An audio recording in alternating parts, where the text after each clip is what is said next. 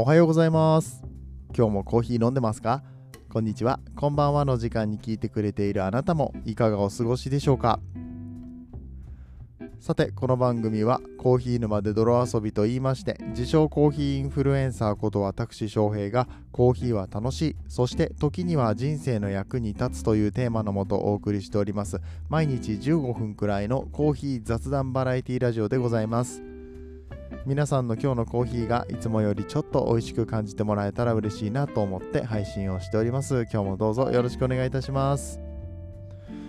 いやオープニングトークなんですけど新しくめっちゃおもろいサウナちゃう。めっちゃおもろいサウナ見つけたって。言ってしまった。めっちゃおもろいポッドキャストを見つけたんですよ。それが何かというとねっていう後のオチを先に言ってしまいましたけれども。サウナのポッドキャストがあるんですよ。まあ、何個かあると思うんですけれども今日ご紹介したいのがね、えー、藤森慎吾の有楽町サウナクラブっていう、えー、ポッドキャスト。まだね3回目までしかやってないからすぐキャッチアップできます。ぜひねこれあの123は聞いていただきたい。めっちゃ面白いです。あのー、サウナ好きな方でまあ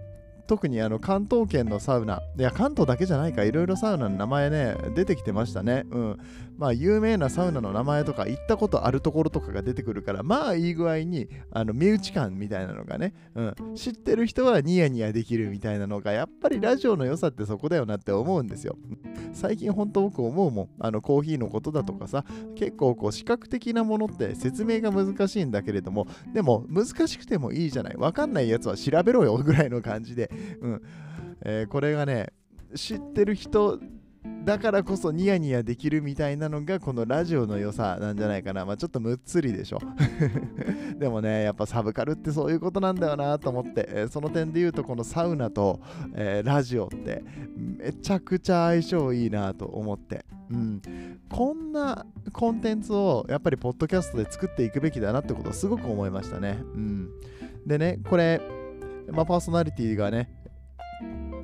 えまあ、先ほど、まあ、このタイトルにも入ってます藤森慎吾の有楽町サウナクラブということでオリエンタルラジオの藤森慎吾さんですね、まあ、サウナーで有名なね、えー、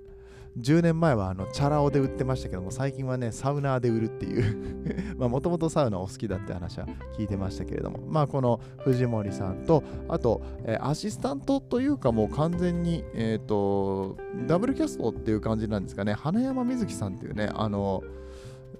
女優女優さんじゃないな。モデルさんか。モデルさんになるのかな。うん。めっちゃ声可愛いんですよ。花山さんが。すごくいい感じでこの2人の掛け合いが、うん。えー、そして えっと、まあ、第1回は2人で話してて第2回第3回とナイツのえっと花輪さんじゃない方。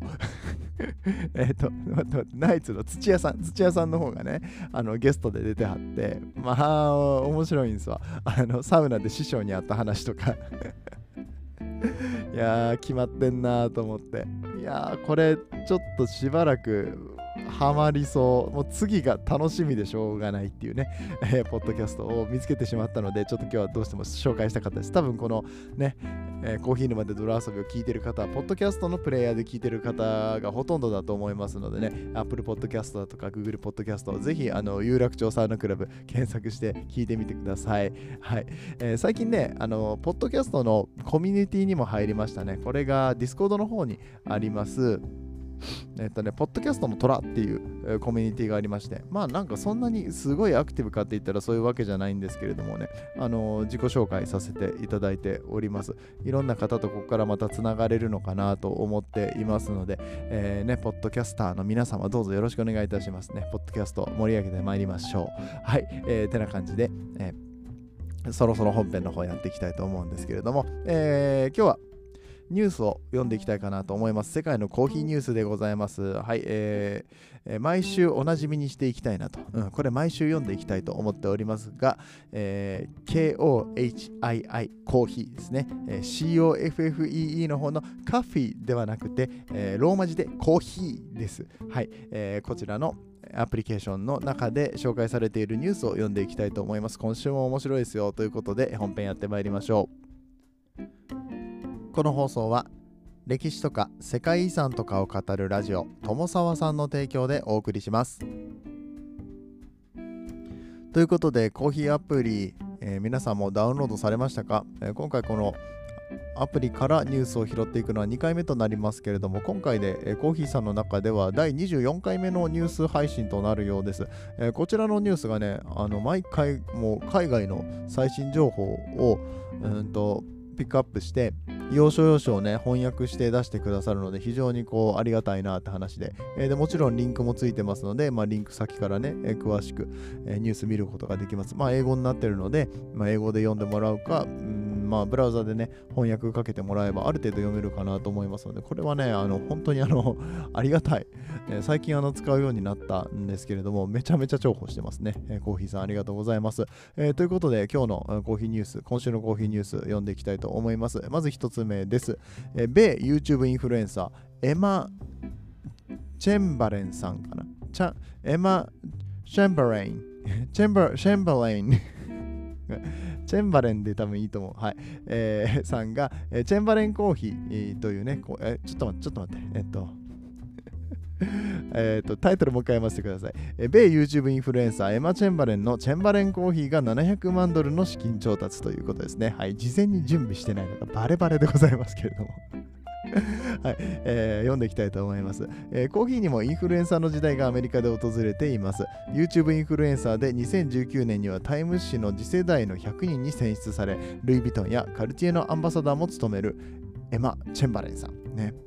やばないですか？次世代の100人に選出され、ルイ・ヴィトンやカルティエのアンバサダーも務めるちょっと顔が気になるな。どんな方なんでしょうね。これ女性ですよね、エマさんですからね。気になるな、これ。はい。ちょっと後ですぐ調べよう。えー、彼女が立ち上げたチェンバレンコーヒーが700万ドル、約9.6億円の資金調達をしたと発表されました。いや、えいや、すごいな個人で、コーヒーで9.6億円の資金調達はちょっと半端ないですね。ちょっとアメリカンドリームな感じがします。はい。えー、続き読んでいきます。もともとコーヒーニュース19でも紹介した、えー、ディップスタイルコーヒーであるスティープドコーヒーから始まったチェンバレンコーヒー、えー、コーヒー豆、飲料ベース、グッズ、抹茶、ココアなど商品ラインナップを拡充しています。コーヒーの仕入れはカリフォルニアのロースターと契約し、コーヒーの質やサステナビリティにも注力しているとのことです。2020年には YouTube でジェームス・ホフマン氏が、あのジェームス・ホフマン氏が、お2003年だっけ、2004年だっけ、ね、えー、世界バリスターチャンピオンシップチャンピオンでございますけれども、ね、ジェームス・ホフマンさんが自分の好みにはダークローストすぎるとコメントしていますが、あれからどう進化しているのか気になるところですと。あじゃあもう以前からやっぱりかなり注目はされてたということですね。えー、この次世代の100人に選出されたすぐ後ぐらいですかね、このジェームス・ホフマンの、えー、レビューがあったのはね。うんうんうん。はい。えー、続きを見ますね、えー、自社 EC や Amazon だけではなく LA の高級スーパー。L、L、L フォン。ごめんなさい。読めない。まあ、LA の高級スーパーだとか、全国展開している食料品店、デリバリーサービス、えー、そして、えー、リーバイス、スウォン、え、オフリミッツセリアル、シリアルかな？オフリミッツシリアル、えー、ナットポットといったトップブランドとのコラボレーションも展開。ごめんなさい。ここら辺ちょっと僕リーバイス以外わかんなかったんですけど まあでもそのアパレル系なんですかね。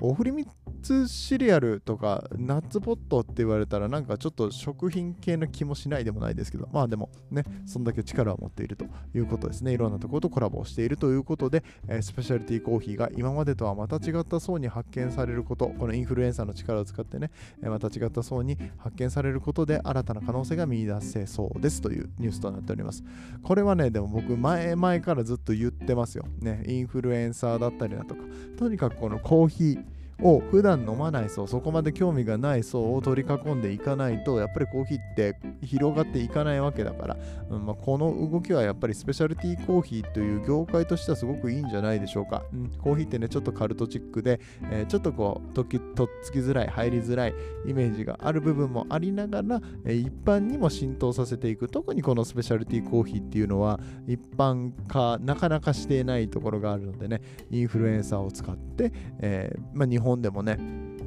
このアメリカの例に倣ってインフルエンサーさんがこう広めていくみたいなことができるといいですよね。うん。あれ？この番組ってコーヒーインフルエンサーの翔平さんの番組じゃなかったでしたっけ？って言ってしらしらしい感じで あのまだ僕がコーヒーインフルエンサー名乗ってますけど、まあ、そういう意味じゃないんだろうな、多分な。例えば、まあ、ちょっと前に紹介した東海オンエアのりょうくんってね、あの YouTube で100万人以上登録がいらっしゃるグループの方が、このコーヒーをね、作ったり、あのコンビニで販売するコーヒーを作ったり、そういう仕方での広め方がいいのかなと思うけど、ただね、多分ね、あれはどうなんだろうな。あれからあまり話題になってないからな。これから全国展開するのも難しそうな気もするし、なんかもうちょっとこう、影響、影響力を与えるプラス、うん、広まりやすい仕方で、まあ、もしくはこういう資金調達とかもね、あの注目度高くなりますからね、うん、どういう形でこのインフルエンスしていくのがいいか分かりませんけれども、コーヒー屋さんだけじゃなくって、まあ、こういうインフルエンサーさんの力を使ってコーヒー、スペシャリティコーヒーを広めていくっていうのはね、まあえー、これからどんどん増えていくんじゃないかなといったニュースでございました。はい、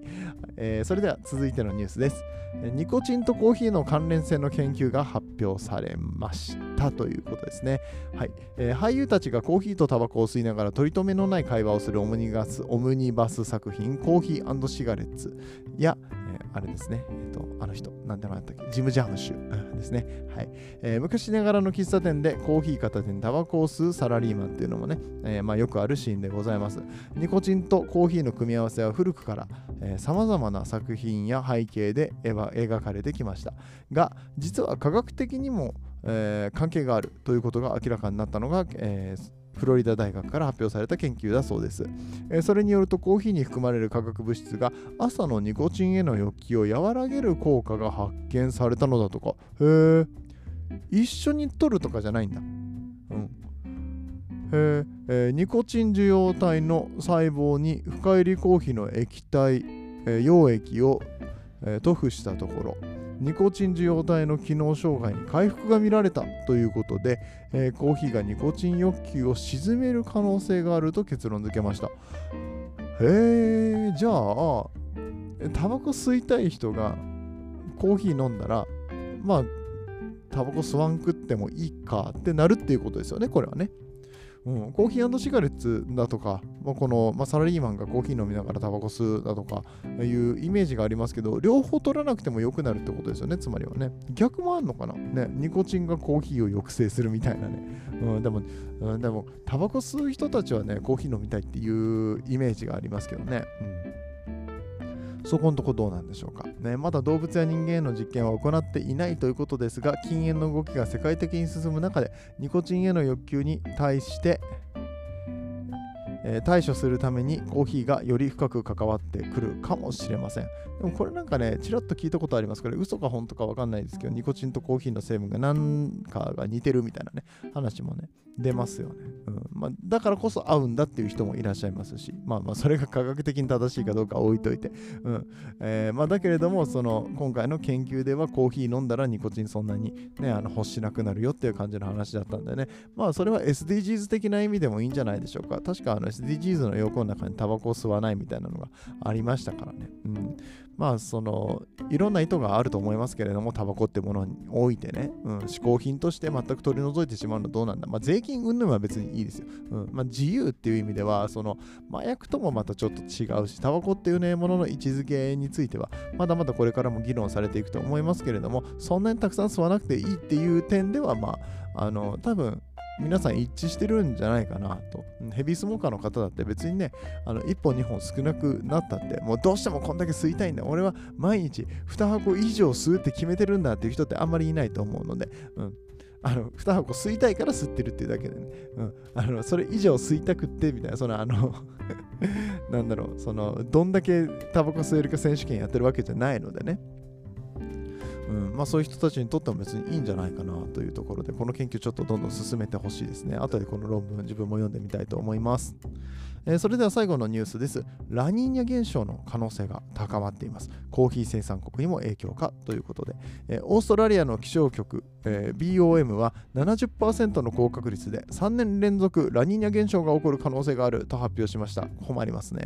うん、ラニーニャ女の子っていう意味ですけれどもスペイン語でね、うん。えー、これによってオーストラリアでは早ければ9月から降水量が多くなると見られています。ラニーニャ現象はコロンビアやブラジルなど多くのコーヒー生産地に影響を与えているとされる気象現象で大雨によるチェリーの落下や腐敗またこれコーヒーチェリーね。コーヒーチェリーの落下や腐敗また雲の増加により、えー、蚊がって読むのかな花の芽に必要な、えー、日差しの量がえー、低下し収穫量の低下につながることが過去にも報告されています。さまざまな厳しい局面に直面しているコーヒー生産気候によって今年のコーヒーの生産がどう影響されるのか懸念されています。これ良くないね。去年もブラジルさ、えーと、総害って言ってね霜が降りてしまったせいで、まあ、コーヒーがね生産量が下がってしまったっていうのがあってしかもねあのブラジルってえっ、ー、となんだろうな。2年おきにたくさん取れる年と、うん、少なく取る年とこれあのサイクルを作ってるんですね。わざと。で去年はあんまり取れない年だったんです。あんまり取れないって最初から分かってるところに障害が入ってしまったからさらに収穫量落ちちゃったよっていう話だったんですけれども。でもあのたくさん作ってない年にそういうのがあった方がダメージ少ないと思うんですけど、実際のところどうなんでしょうね。今回はだからめっちゃたくさん、めっちゃたくさんって言って 何トンぐらいかわかんないけど、まあ多めに作る年、今年はブラジルは多めに作る年のはずなんですよね。うん、で、そこにラニーニャ現象によって収穫量が落ちてしまうってなると、パーセンテージがさ、例えば去年、えー、じゃあ全体の30%が、えー取れませんよっていうのと今年全体の30%が取れませんよっていうのでは収穫量で大きな差が出てくるっていうこともあって、まあ、ちょっとこれはねかなり打撃が強いんじゃないか。しかも2年連続でブラジルの豆が手に入らない。ブラジルの豆が手に入らないっていうか収穫量が少なくなってるせいで値段が上がってるんですよね、うん。まあ、今までだからブラジルあのこれね多分ここら辺の話は和光コーヒーさんっていうところの、えー、出してる YouTube 見ていただくとすごい分かりやすいんですけれども、まあ、ブラジルのコーヒー1個がえー、っとまあそうやな。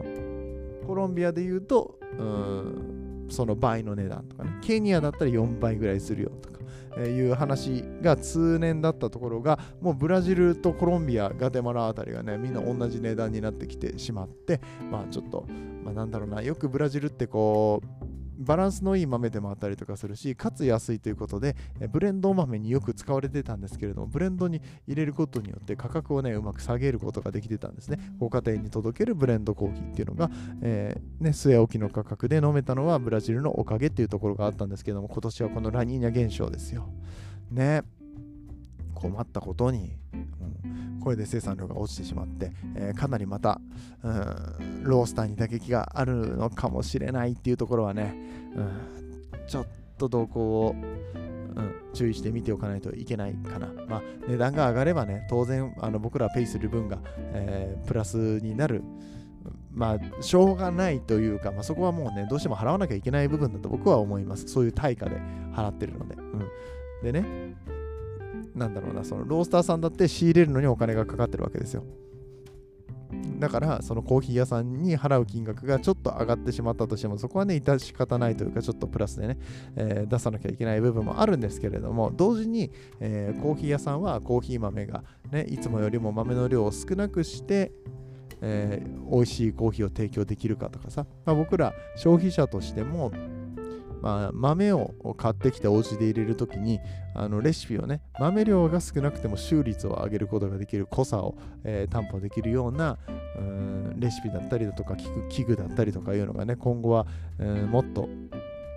重宝されるようになってくるんじゃないかなっていうのはこういう気候の話とかを聞くとね思いますよね。はいえー、ちなみになんですけれどもラニーニャ現象このコロンビアとかブラジルとか、まあ、いわゆる、えー、南米中米の辺りに影響を及ぼすような気象異常気象なんですけれども、まあ、どっかが寒くなってるってことはどっかが暑くなるんですよね。うんまあ、それはそうですよね。うん、あのそういう地球のどっかが寒かったらその低気圧が張り出してるわけですから、えー、その代わりにどっかで高気圧がね張り出すっていうような形になるんですがこれなんと日本周辺なんですよ。だから日本は暑いの今年。うん。そう。すごくなんか変な気候だったでしょ？日本も梅雨入りがさ、うん、梅雨入ったと思ったら雨降らないし開けたと思ったら雨降るしなんなんこれっていう状況になってましたけれども、はい。まあ、ああいうのもねラニーニャ現象のしわ寄せだということをね言われておりますね。はい。ね、まあ、異常気象やだね、やだねと言いつつも、うーん、なっちまうもんはしょうがないっていうふうに、今現在なってる分に関してはね、あの、その場で対処していくしかないんだけれどもね、えー、もう2050年問題ですよ、こういうのを聞くと本当に懸念されるのはね、我々が飲んでるコーヒー2050年にはなくなってしまうかもしれない、ね、めちゃくちゃ生産量下がってしまうかもしれない、ね、そんなことね、許されるわけないじゃないですか。コーヒーラバーがね。それを許しちゃダメなんです。はい。ということで SDGs も力を入れてまいりましょう。2050年と言わず、2025年、2030年、ね、どれだけ改善できてるか、必死になって、真剣になって、え、考えていきたい。まあ、そういう点で、えー、まあね、最初の方で紹介したこのインフルエンサーさんね、コーヒーを広げるっていうね、話をしてますけれども、ただ広げるだけじゃなくて、ただ消費を増やすだけじゃなくて、サスティナブルなコーヒー、えー、を、 education する